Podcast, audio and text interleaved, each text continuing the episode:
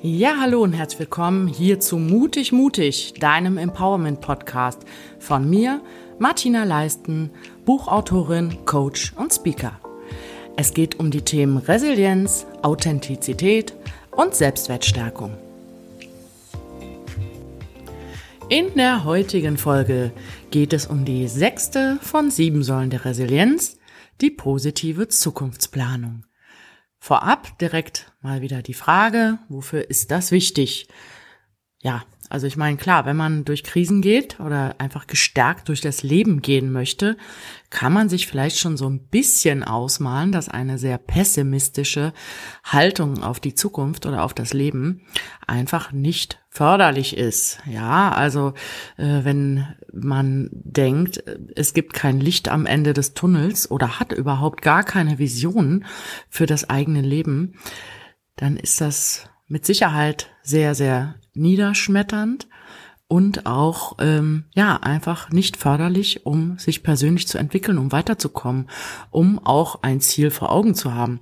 Denn wenn ich mir vorstelle, in einer Krise zu stecken, möchte ich ja auch mir vorstellen können, dass es irgendwann besser geht oder dass es sich aus irgendeinem Grunde lohnt, durch diese Zeit zu gehen, was mir dann wiederum Kraft geben kann. Und ich habe an der Stelle in der Vorarbeit überlegt, ja, positive Zukunftsplanung ist ja ganz klar, ist natürlich Zielarbeit. Eins meiner Steckenpferde ähm, im Coaching, auch in meinem Buch Under Pressure, ein ganz, ganz wichtiges Thema.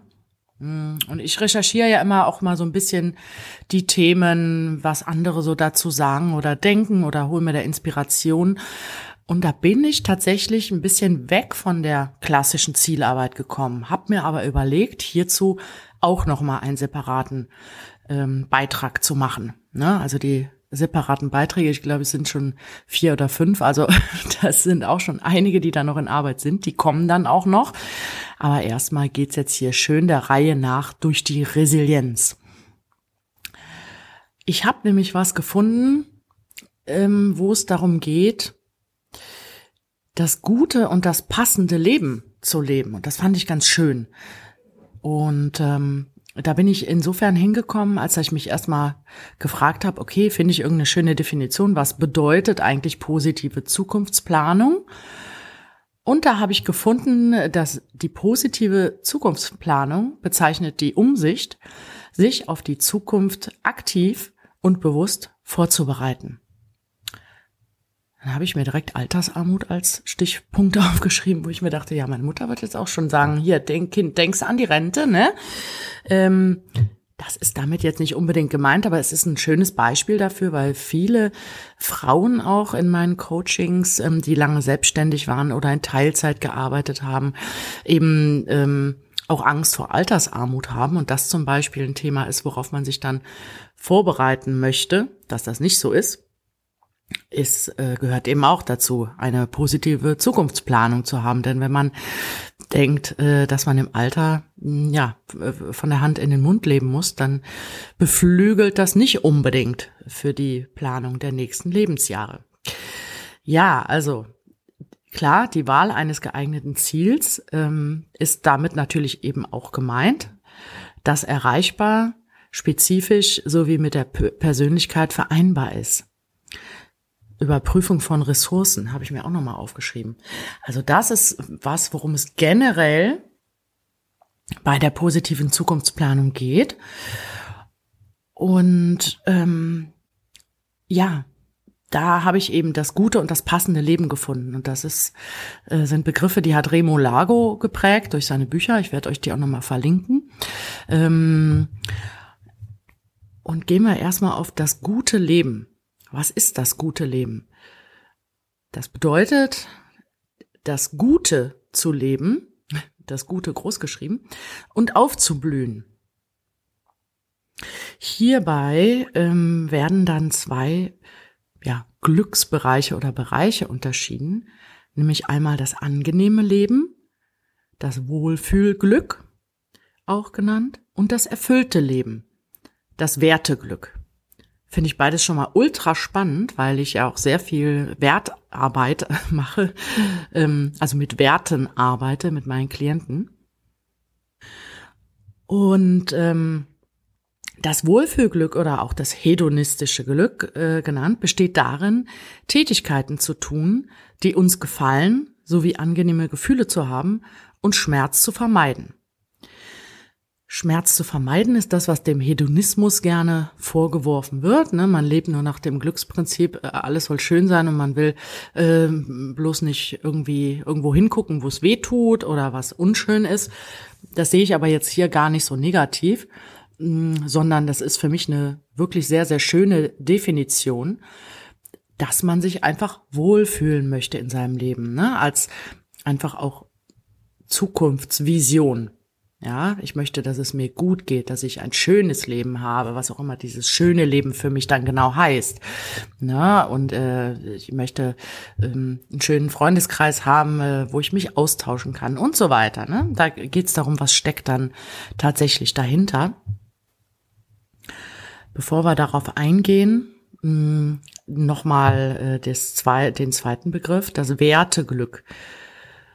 Und dieses entsteht, wenn Menschen ihre persönlichen Werte und Ziele verfolgen und dabei ihre Kompetenzen in sozialer Verbundenheit einbringen können.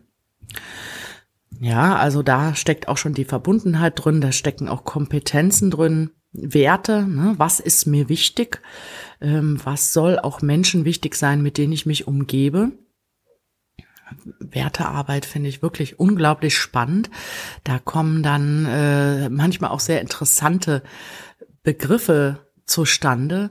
Das letzte hatte ein Klient auch das Wort Anstand in seinen Werten, was so ein bisschen oldschool ist und ja manchmal ne, setzt sich anständig hin oder sich äh, benehmen zu wissen. Aber Anstand, das war für ihn total positiv gedeutet, dass man einfach eben nett zu anderen Menschen ist und vielleicht eine gewisse Netiquette einhält. Ähm, sechs Faktoren für psychisches Wohlbefinden habe ich euch mal rausgeschrieben an der Stelle, wo es auch nochmal darum geht, sich so einen Überblick zu verschaffen. Was sind denn Faktoren, damit ich mich wohlfühle, ja, damit ich dieses Glück, ob nun über die Werte oder über das Wohlfühlglück, bekommen kann. Da gehören beispielsweise Selbstakzeptanz dazu, ja, positive Beziehungen, hatten wir ja in der letzten Folge auch, Erfolgsnetzwerke, das ist äh, sehr wichtig, Autonomie, also auch selber entscheiden und handeln zu können und zu dürfen. Die Selbstwirksamkeit, übersetzt nochmal das aktive äh, Gestalten des eigenen Lebens, ne, dass, äh, dass das auch möglich ist oder dass man auch weiß, dass das ähm, nicht nur von Faktoren im Außen abhängig ist. Einen Sinn im Leben zu haben, da an der Stelle vielleicht auch nochmal, dass ist wirklich zu 90 Prozent in meinen beruflichen Coachings etwas, wo mir die Klienten sagen, dass sie eine sinnhafte Tätigkeit finden wollen. Ne? Da die Frage, was ist für mich sinnhaft, das gilt es immer herauszuarbeiten, weil genauso wie ähm, im Ikigai-Modell, ähm, wo es um Beruf, Berufung, Mission und Passion geht, ähm, um da eine Schnittmenge herauszustellen und letztendlich den Sinn des Lebens, also wofür lohnt es sich für mich morgens aufzustehen, herauszufinden, ist auch ähm, der Sinn im Leben durch zum Beispiel die Frage, was die Welt braucht, sehr gut zu beschreiben. Das ist wiederum etwas, was für manche eben etwas schwieriger ist, aber wenn ich sie dann dahin führe und sage, okay, es geht nicht darum, was in den Nachrichten steht, was die Welt braucht, sondern was du denkst, was wichtig ist. Ne? Das kann dann natürlich auch Gerechtigkeit, Frieden und was weiß ich nicht, was alles sein, was wichtig ist, aber manchmal sind es wirklich ganz andere Punkte und das ist immer ganz spannend. Also einen Sinn zu finden für sich, ob nun in der Arbeit, im Leben und so weiter. Und als letzter Faktor für psychisches Wohlbefinden das persönliche Wachstum. An der Stelle, das taucht nachher auch nochmal auf, ähm, ich arbeite auch gern mit der Lebensratmethode, wo es darum geht, das habe ich auch, auch in meinem Buch Under Pressure, aber auch in den Coachings mache ich das sehr häufig, eine Status-Quo-Bestimmung. Also so am Anfang zu sagen, hey, wo stehe ich denn gerade? Wie geht's mir in den und den Lebensbereichen? Wie ist da meine Zufriedenheit? Und ähm, da kann man dann immer sehr gut sehen, wo es gut läuft und wo es nicht so gut läuft und wo dann eben Verbesserungsmöglichkeiten sind. Und da nehme ich übrigens auch gerne die persönliche Entwicklung oder das persönliche Wachstum als ein Begriff mit rein. Denn jeder, glaube ich schon, auch, auch wenn er unzufrieden ist, kann berichten, dass er sich irgendwo mal weiterentwickelt hat. Ne? Und wenn es nur ist, dass man, weiß ich nicht, als Kind viel geschrien hat und gezetert hat wie so ein Rumpelstilzchen äh, und das jetzt nicht mehr unbedingt so häufig tut. Ne? Ja. Gehen wir weiter von den Faktoren fürs Wohlbefinden. Ähm, es gibt noch ein anderes Modell zum Thema Wohlbefinden. Und das ähm, ist von Martin Seligmann, wenn ich mir das richtig notiert habe. Das fand ich auch ganz interessant. Denn der äh, fragt sich, ja, was trägt dazu bei, dass Menschen sich persönlich gut weiterentwickeln und aufblühen? Flourishing, hoffentlich richtig ausgesprochen, von Flower, ne? Oder Flo nee, florieren. Ach Gott, jetzt kommen hier meine super Englischkenntnisse. naja, auf jeden Fall aufblühen. Hätte ich das doch vorher nochmal die Übersetzung gegoogelt. Menschenskinder. Ähm, also, Shine like a diamond, äh, blühe auf. Ähm, die esoterische Welt des Coachings ähm, benutzt sehr, sehr viele dieser Begriffe ist aber auch in Ordnung. Jeder kann ja tun und lassen, was er will. Ich bin da ja eher etwas geerdeter oder pragmatischer. Und das Perma-Modell, äh, das sind die Anfangsbuchstaben, äh, die lese ich euch mal vor, weil ich die auch sehr interessant finde. Nämlich für das Wohlbefinden wichtig sind P, positive Emotionen. Hatten wir ja auch bei Optimismus bereits in Folge eins, wenn ich mich recht entsinne. E für Engagement. Engagement, das kann soziales Engagement sein, das kann aber auch sein, dass ich mich für mich selber engagiere, ja, dass ich etwas dafür tue, weiterzukommen im Leben. R, Relationship. Da geht's auch mehr um positive Beziehungen. Auch hier wieder der Verweis zur vorangegangenen Folge Netzwerke. Positive Beziehungen unterscheiden sich sehr von toxischen Beziehungen, wo ich mich eben ausgelaugt und ausgesaugt fühle und etwas am Leben erhalte, oft was gar nicht mehr wirklich dienlich ist. Meaning kommt hier auch wieder vor, also der Sinn, ja, und dann Accomplishment, also das Gelingen. Das Gelingen ist auch etwas, was mit der Selbstwirksamkeit zusammenhängt. Denn wenn ich merke, dass ich etwas bewegen kann oder etwas, ja, verändern kann, dass ich sage, okay, ich, ich möchte ein selbstbestimmteres Leben fühlen, äh, führen. Und wenn ich in einer Festanstellung bin, denke ich vielleicht, ach, jetzt muss ich mich selbstständig machen. Das muss es nicht unbedingt heißen. Das kann auch bedeuten, eben äh, Grenzen zu ziehen, Nein sagen zu lernen oder auch mal früher Feierabend zu machen, ohne sich schlecht zu fühlen. Und da merkt man dann, wenn man sowas anfängt umzusetzen, wenn das auch gelingt, ja, dass das eben auch Mut macht, da weiterzumachen. Ja. Wichtig äh, sind, dass solche Prozesse der Entwicklung und des Aufblühens eben die positive Zukunftsgestaltung unterstützen. Ja, also es reicht nicht einfach nur äh, das Ziel zu haben, okay, nach dieser beschissenen Zeit geht's mir wieder besser und dann wird alles gut.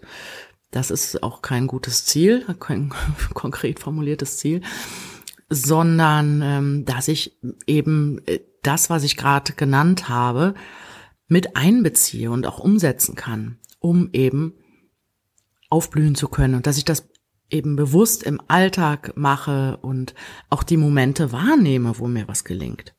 Ne? Das ist auch nochmal wichtig, also da über Dankbarkeit, über auch Rückmeldungen, über eigene Reflexion zu gehen.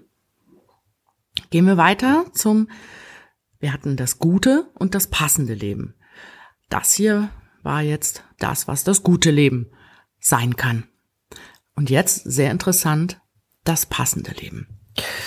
Beim passenden Leben geht es darum, dass Menschen sehr unterschiedlich sind, weshalb äh, das ja vermeintlich gute oder glückliche Leben nicht gleichzeitig auch das für sie passende sein muss.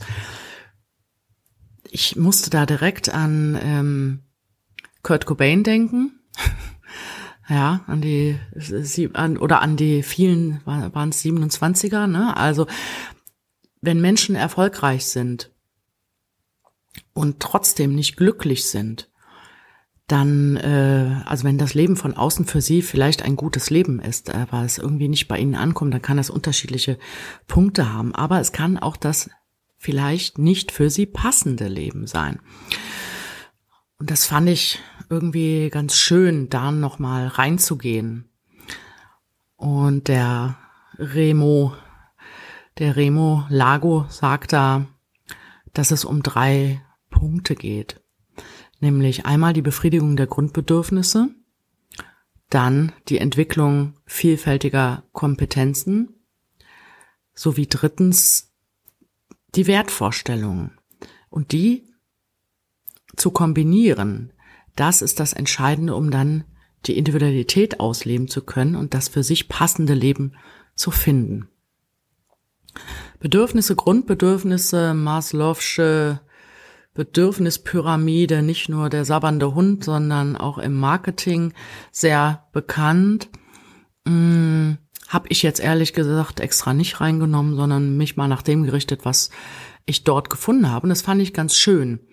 Grundbedürfnisse können nämlich sein körperliche Integrität, Geborgenheit, soziale Anerkennung, Selbstentfaltung, Leistung, auch als Bedürfnis, ja, etwas, ich als Martina leisten will auch etwas leisten, aber Menschen möchten auch etwas leisten können, um ein, etwas beizutragen, sowie existenzielle Sicherheit. Ähm, und an der Stelle nochmal ganz wichtig für mich, oder ich merke das dann eben, wie vorhin schon beim Lebensrat beschrieben, also die Zufriedenheit in den verschiedenen Bereichen lässt sich dort auch sehr gut messen.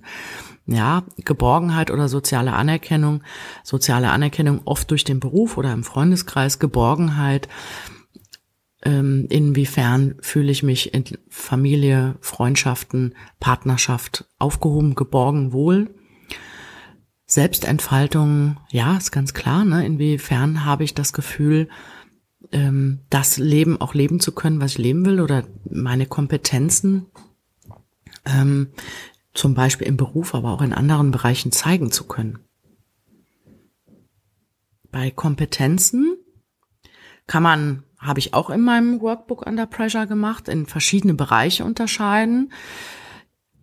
Und zu, grob zusammengefasst könnte man sagen, natürlich, es gibt soziale Kompetenzen wie Empathie oder ähm, ja, eben zuhören können, ähm, für andere da sein und so weiter, sprachliche Kompetenzen, musikalische, logisch-mathematische, zeitlich-planerische. Das ist auch immer ganz schön in meinen Coachings, weil wir häufig Kompetenzanalysen machen und mm, dann sich sehr häufig zeigt, in welchen Bereichen da bei meinen Klienten die Schwerpunkte liegen. Und das natürlich auch hilft, sich über sich selber klarer bewusst zu werden. Und interessanterweise kam schon ein paar Mal auch raus, ja, dass die Kompetenzen mit dem gelebten Beruf nicht 100 pro übereinstimmen müssen. Ja, dass man vielleicht in etwas gut ist, aber es ist auch viele Bereiche gibt, in denen man auch sehr gut ist, aber diese gar nicht irgendwo auslebt. Ja, und ähm, wie zu Anfang gesagt, geht es darum, die Werte, die Kompetenzen und die Bedürfnisse eben zusammenzubringen. Und da dann zu gucken, okay, an welcher Stelle ähm, lebe ich vielleicht etwas weniger von dem, aber dafür mehr von dem. Und als Grundlage für die Zukunftsplanung geht es darum, eben sich darüber bewusst zu werden und zu diesem für sich passenden Leben zu gelangen. Das heißt, die Bereiche, wo ich das Gefühl habe, da sind Missstände, ähm, diese auszugleichen. Also Missstände in Form von Unzufriedenheit. Na, wenn ich ähm, im Bereich soziale Anerkennung oder Selbstentfaltung merke, oh, das kann ich gar nicht gut leben, dann gilt es sich zu überlegen, wie könnte ich das dann leben und integrieren. Ja, und an dieser Stelle möchte ich euch mit diesen Anregungen und Informationen schon wieder entlassen die neue Folge ankündigen, nämlich die letzte Säule der Resilienz, die Selbstreflexion. So, das war's auch schon wieder für heute. Ich hoffe, dass ich euch wieder viele hilfreiche Tipps und Anregungen mitgeben konnte. In diesem Sinne, bleibt mir gewogen, folgt gerne meinem Podcast oder schreibt mir in die Kommentare und schaut auch gerne mal auf meiner Website oder auf Instagram vorbei. Bis zum nächsten Mal, auf Wiederhören.